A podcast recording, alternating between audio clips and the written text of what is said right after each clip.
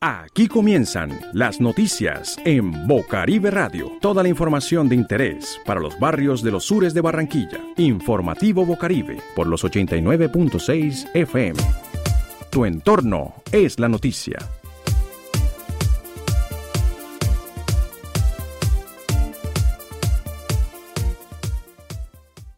Estos son nuestros titulares.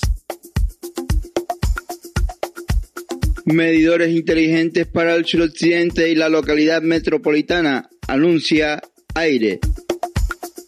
Movimiento de Mujeres rechaza inequidad en la selección de alcaldes locales en Barranquilla. Los jóvenes se organizan para atrapar sueños. Dejando sonrisas, una iniciativa juvenil comunitaria. Desde ya se prepara el pesebre que elaboran con material reciclado. Informativo Bocaribe. Tu entorno es la noticia. Medidores inteligentes para el suroccidente y la localidad metropolitana. Anuncia Aire, empresa prestadora de servicio de energía en la costa atlántica. Frente a la propuesta de la empresa Aire, que presta el servicio de energía eléctrica en Barranquilla, de colocar medidores inteligentes, hay un rotundo rechazo de los líderes comunitarios, ya que piensan que pueden ser manipulados fácilmente para aumentar el consumo de energía y por ende aumentar los costos de la misma. De igual manera, los líderes y lideresas preparan un plantón para el día 10 de diciembre a las 9 de la mañana en la puerta de la oficina principal de aire. Dialogamos con usuarios de esta empresa y esto nos comentaron sobre la propuesta. ¿Por qué salimos a la calle el día 10 de diciembre y cualquier día, cualquier mes, cualquier hora, mi hermano? Porque esta empresa llegó peor que Electricaribe. Esta empresa se ha dedicado a facturar peor que venía facturando Electricaribe y es por eso la importancia de salir al 10 a decirle a esta empresa que no vamos a aceptar lo mismo que estaba haciendo Electricaribe. Nos preocupa mucho que el nuevo operador no le estamos viendo realmente la voluntad de salir adelante o sacar adelante este proceso.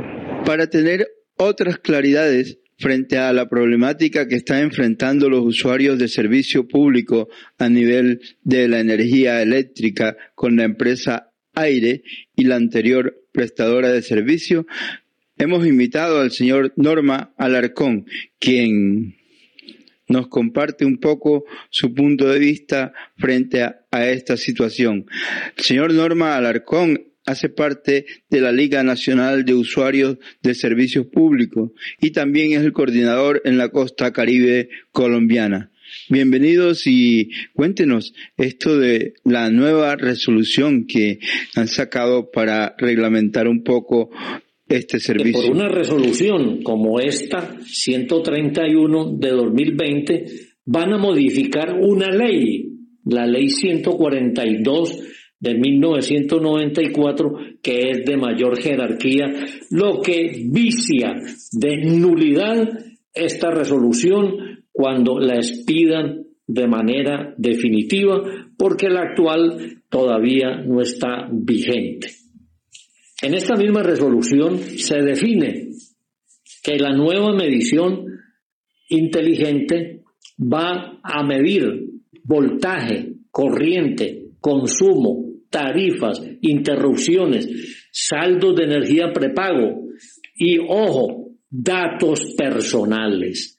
Es decir, que se van a meter en las viviendas de todos los colombianos para captar datos personales a través de esta tecnología avanzada. La Liga Nacional de Usuarios de Servicios Públicos, con su personería jurídica vigente, le envió unos comentarios a la Comisión de Regulación de Energía y Gas rechazando eh, esta nueva medición por cuanto estaban cambiando, modificando la ley a través de una resolución que es de mucha menor jerarquía que una ley.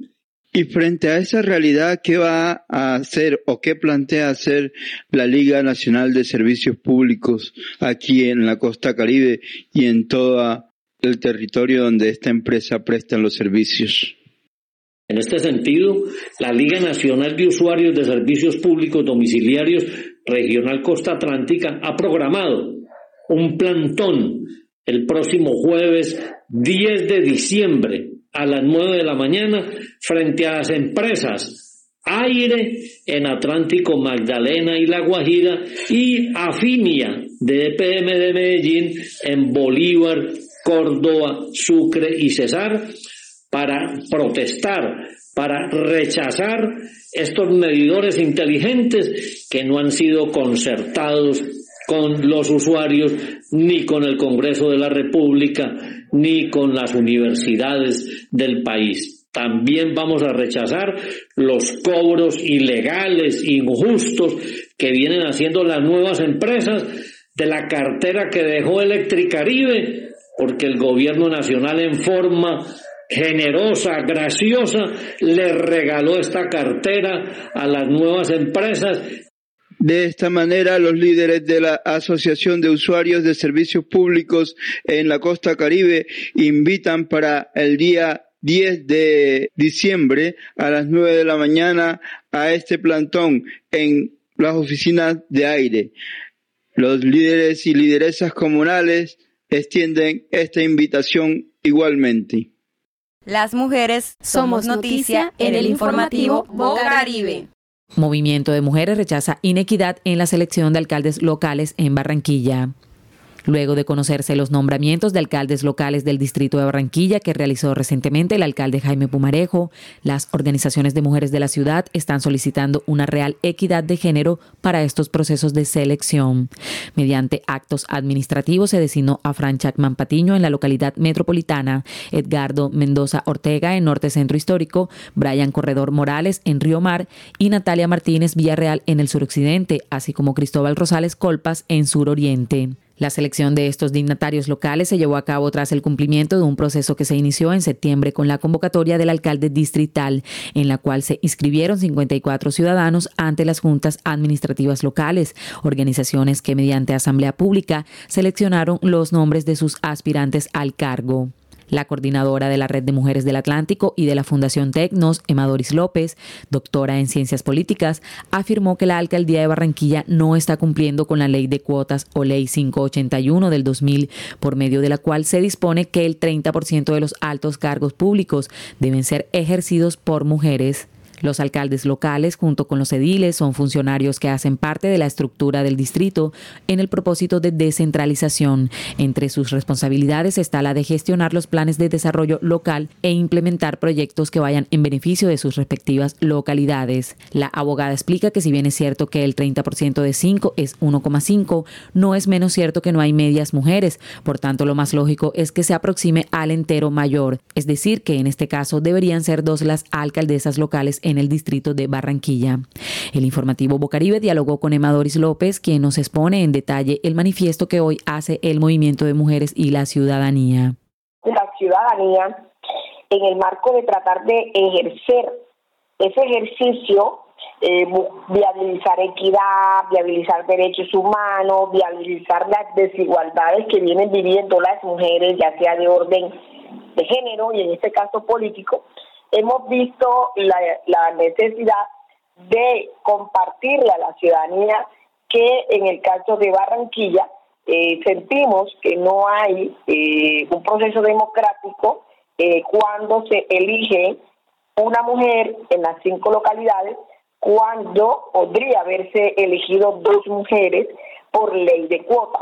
Pero además, más allá de la norma está ese, ese, ese esa voluntad política de inclusión, de reconocimiento, de participación ciudadana, de equidad, de mirar a la mujer como sujeta de derechos y darnos la oportunidad de que el sexo femenino pudiese estar representado en alcaldías locales para el caso de Barranquilla. Para reforzar el debate, las mujeres del Caribe organizaron un panel para responder a la pregunta de cómo va la paridad en los territorios a propósito de la elección de alcaldes locales en Colombia. Tendrá lugar el próximo viernes 11 de diciembre vía virtual en la plataforma de streaming de Google a partir de las 5 y media de la tarde hasta las 8 de la noche.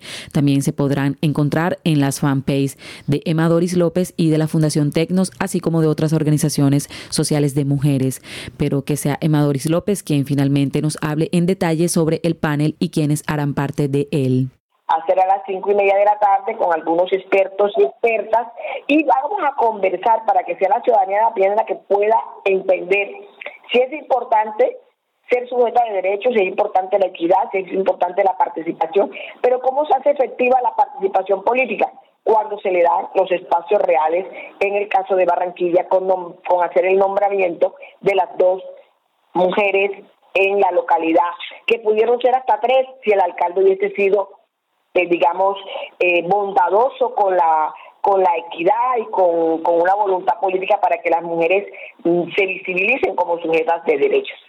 Y va a ser por, por Zoom eh, hay un link de Zoom que estamos eh, compartiendo y que lo estamos colocando en redes sociales y que eh, estoy seguro que Bocaribe muy prontamente los tendrá en sus redes también para, para que todos y todas podamos no solamente escuchar, sino hacer las preguntas respectivas. Queremos un panel abierto donde hayan preguntas y respuestas. Va a estar la senadora Aida Bella, representante de la Comisión de Género del Senado de la República, hasta la doctora Estela Conto, que fue una ex magistrada del Consejo de Estado que conoce del tema, va a estar la doctora Julie Otero y vamos, vamos a, va a estar Vanessa Manota y un reconocido también abogado Luis Carlos Fernández que van a, que se van a compartir desde la desde la digamos un poco la coordinación de este de este panel.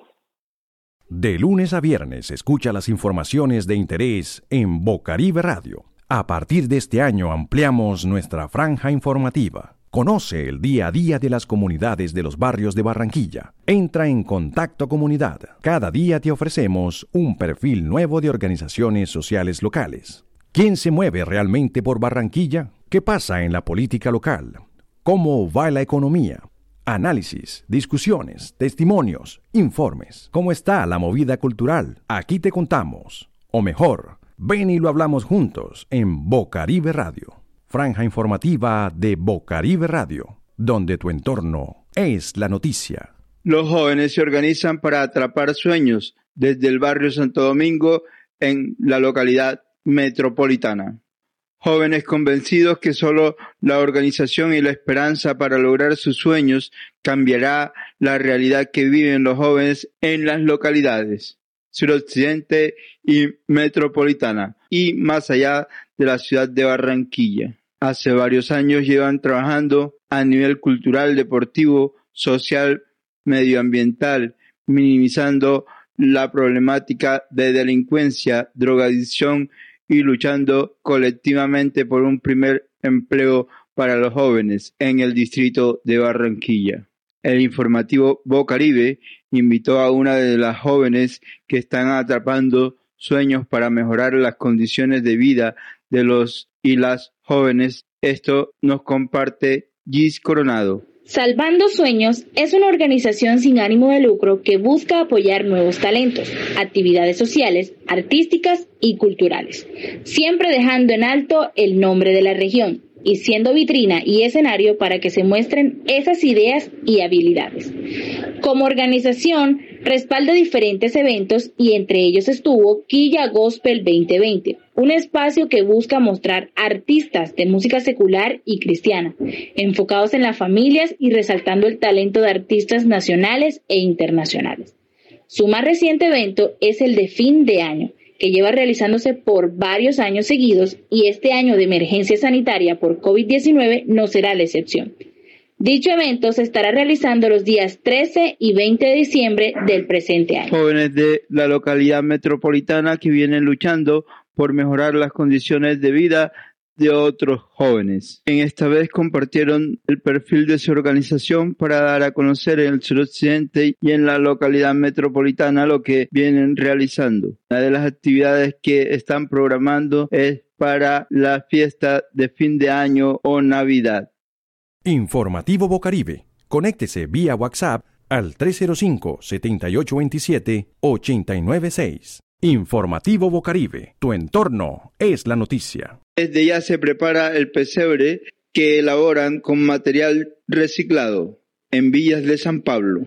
Hace seis años, un grupo de mujeres y hombres de esta comunidad se organizaron para elaborar el pesebre con material reciclado, coordinado por la señora Janet Lara, quien buscando apoyo de entidades gubernamentales y no gubernamentales para hacer cada una de las piezas que componen un pesebre con material reciclado en tiempos de Navidad y pandemia, hacer la novena que el pueblo católico celebra religiosamente. El informativo Bocaribe dialogó con una de las que tomó la iniciativa de realizar esta propuesta la señora Janet Lara, quien fue quien inició y motivó a los vecinos a elaborar el pesebre reciclado. Esto nos dijo Janet. Gracias, Octavio, por invitarme a este espacio de la emisora Bocaribe para dar a conocer el trabajo que hacemos los líderes sociales en las diferentes comunidades en busca de generar unos lazos de amistad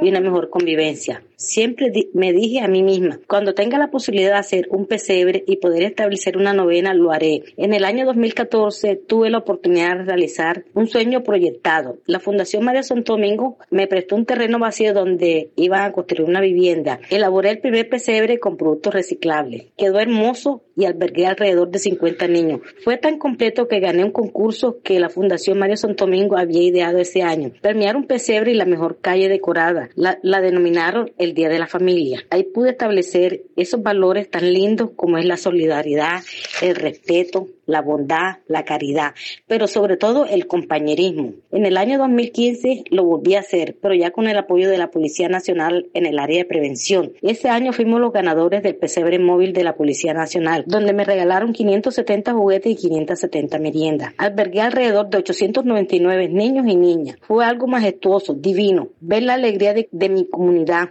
cuando hizo arribo el pesebre móvil. En el 2019 fue hecho nuevamente pero ya muchísimo, muchísimo más grande, donde Caracol y el Heraldo lo denominaron que fue el pesebre más grande de Barranquilla, donde más de 400 botellas plásticas fueron vestidas. Desde frasco de purgante, gaseosa, goma, aceite, fueron vestidos para organizar el pueblo de Belén y el pueblo de Egipto. Este año ya está listo para recibirlo en la carrera 27C 143-21 de la urbanización por protocolo de seguridad no lo podré poner en el CAE como los, en los años anteriores. En este trabajo duro alrededor de tres meses para hacerlo y siempre he podido contar con el apoyo de varios líderes incondicionales conmigo, como son Diose, Jenny, Eline, Luisa, Judy, Iván, Lady y Dálido. Para mí como ser humano prevalece el interés común al propio, ya que el pago que recibo es ver una sonrisa de ese niño cuando recibe el detalle en la entrega de juguetes. También dialogamos con dos vecinas y vecinos de la urbanización Villas de San Pablo sobre esta iniciativa. Y esto dijeron. Ya que este es un pesebre eh, reciclable, se hace con botellas plásticas, se hace con puros materiales eh, desechables que se reúnen aquí en la comunidad y se recogen. Bueno, eh, lo que me motiva a ayudar a la señora Yané es porque nos gusta ver nuestros niños de la comunidad alegres. Eh, lo hacemos porque nos nace, porque queremos darle un rato a esos niños de, felicidad, de alegría, eh, y más que todo porque compartimos. Desde 2014 la señora Yané Lara viene elaborando el pesebre eh, reciclaje aquí en Vía de San Pablo y es una forma de unirnos eh, como amigas, como vecinas, como hermanas y es para hacer tejido social. Ahí en medio de, la elaboración del pesebre comenzamos a tejer, a hacer tejido social y mostramos a nuestra comunidad el trabajo que hacemos. Es un trabajo sin ánimo de lucro, un trabajo que nos nace por amor, por amor, por mantener viva esa tradición de transmitirle a nuestros pequeños de que con pocas cosas que no necesitamos tener mucho, muchas cosas o tener muchos recursos para poder fabricar un pesebre. El grupo promotor de esta propuesta espera que a pesar de la pandemia se pueda celebrar la Navidad este año con protocolos de seguridad. Noticias del mundo joven en la ciudad. Dejando Sonrisas, una iniciativa juvenil comunitaria. Un grupo de jóvenes estudiantes universitarios organizan para dar vida al proyecto que han llamado Dejando Sonrisas, con el propósito de ayudar y visibilizar las problemáticas de distintas comunidades vulnerables del área metropolitana de la ciudad de Barranquilla. Actualmente se encuentran realizando una campaña para gestionar recursos para el sector Bajo 7 de Abril o la calle Quebrada, una población vulnerable que se encuentra en zona de alto riesgo, pero que sea el estudiante de licenciatura en Ciencias Sociales de la Universidad del Atlántico, Keiner Alberto Caballero y de la iniciativa, que nos cuente en detalle. Digamos que siempre he sido un conocedor de las dificultades del área metropolitana, eh, de mi barrio, siempre me ha llamado la atención y he procurado eh, ayudar, contribuir a la gente. Eh, bueno, Dejando Sonrisas es un colectivo, una asociación civil. Estaríamos hablando aproximadamente unos tres meses. empezamos, somos un conglomerado de jóvenes, de conocidos, empezamos a articular de alguna forma, a generar canales de comunicación en donde nosotros teníamos la idea, ahí vamos a, generar eh, espacios de, gestión social, labor social, eh, actividades en pro de la comunidad, a materializar todas todas esas ideas que íbamos nosotros eh, o habíamos aglutinado durante todos estos dos, tres meses de preparación. Pero tener los pies en la tierra no solamente significa uno centrarse en sus estudios, sino ver cómo lo que tú aprendiste vas a utilizarlo en pro de la comunidad, ¿ya? Vas a, buscar esos canales y van a forjarte como persona, porque cuando tú te lees un libro no es leerte el libro, sino aplicar lo que lo que leíste en el libro de X autor y ver de qué manera tú vas a brindarle un servicio a la, a la comunidad, a, a la gente, ¿ya? A, la sociedad. Acá hay chicos que son, ya estudiaron, terminaron, son ingenieros, otros están estudiando en el SENA, hay otros chicos que están estudiando en la universidad, eh, hacen parte de, la Facultad de Ciencias Humanas, estudian historia.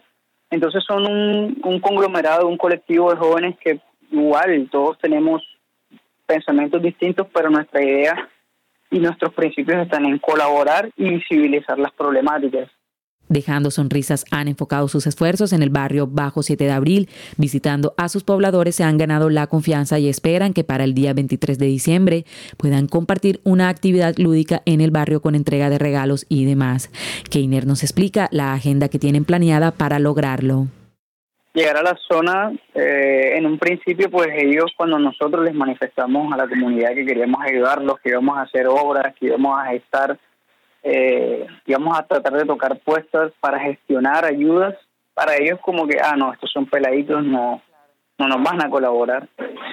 Yo creo que uno tiene que tener los pies en la tierra. Siempre van a haber otros intereses eh, o otros gustos por fuera de, los de los estudios, de todo lo que significa uno ser joven. Eh, es, es, es, digamos que complicado que hoy los jóvenes se interesen no solamente por la realidad social o socioeconómica de las personas, sino por el entorno político del país, eh, por otras tantas problemáticas que está afrontando ahora mismo la sociedad colombiana. Sin embargo, yo digo que porque unos no lo hagan, tú no tienes que esperar a que otros lo hagan. Vamos a estar desarrollando otras actividades el 15 Vamos a ver si hacemos un sancocho comunitario, es nuestra idea. En el Bajo Cetravel el día 15 de diciembre vamos a realizar un sancocho. Eh, el día 23 es la actividad, por así decirlo, macro, es la idea. Se va a realizar la entrega de unos refrigerios y unas donaciones, unos regalos a los menores de, de 14 años en el barrio. Nosotros no estamos solicitando ningún incentivo económico, no contamos con ninguna línea de crédito, nosotros somos una asociación sin ánimo de lucro, nosotros necesitamos o estamos pidiendo la colaboración de las personas que quieran, eh, puede ser ropa, alimentos no perecederos, eh, también hay que ir pensando pues en las necesidades de esa gente que son evidentes, son varias, pero nos estamos enfocando en los refrigerios y en los regalos para los niños. Sin embargo, estamos abiertos a, a toda aquella persona o a todo aquel individuo, eh, todo su, ciudadano, persona, trabajador, madre, cabeza familia, cualquiera que quiera ayudarnos, nosotros estamos con las puertas abiertas. Eh, bueno, los contactos, tenemos eh, una, eh, una, una página en Instagram, arroba dejando sonrisas, dejando guion bajo sonrisas 01 y pueden tener el número de contacto es 321 541 5856. Entonces, de verdad, muchísimas gracias por el espacio, por la oportunidad. Keiner Alberto Caballero nos comparte un mensaje final a manera de invitación y resalta el trabajo que han realizado hasta el momento. Si tú crees y tienes la vocación, si tú tienes la intención de realmente contribuir, ayudar, eh, ir en pro de lo que tú crees correcto, entonces da el paso al frente. Y la iniciativa arrancó, nosotros pensamos en poco y hoy estamos o, tenemos mucha eh, mucha colaboración de la gente y pues poco a poco se están logrando los objetivos que se pensaron a mediano plazo y a largo plazo. Hoy en día pues ya no son esos, sino son los a corto.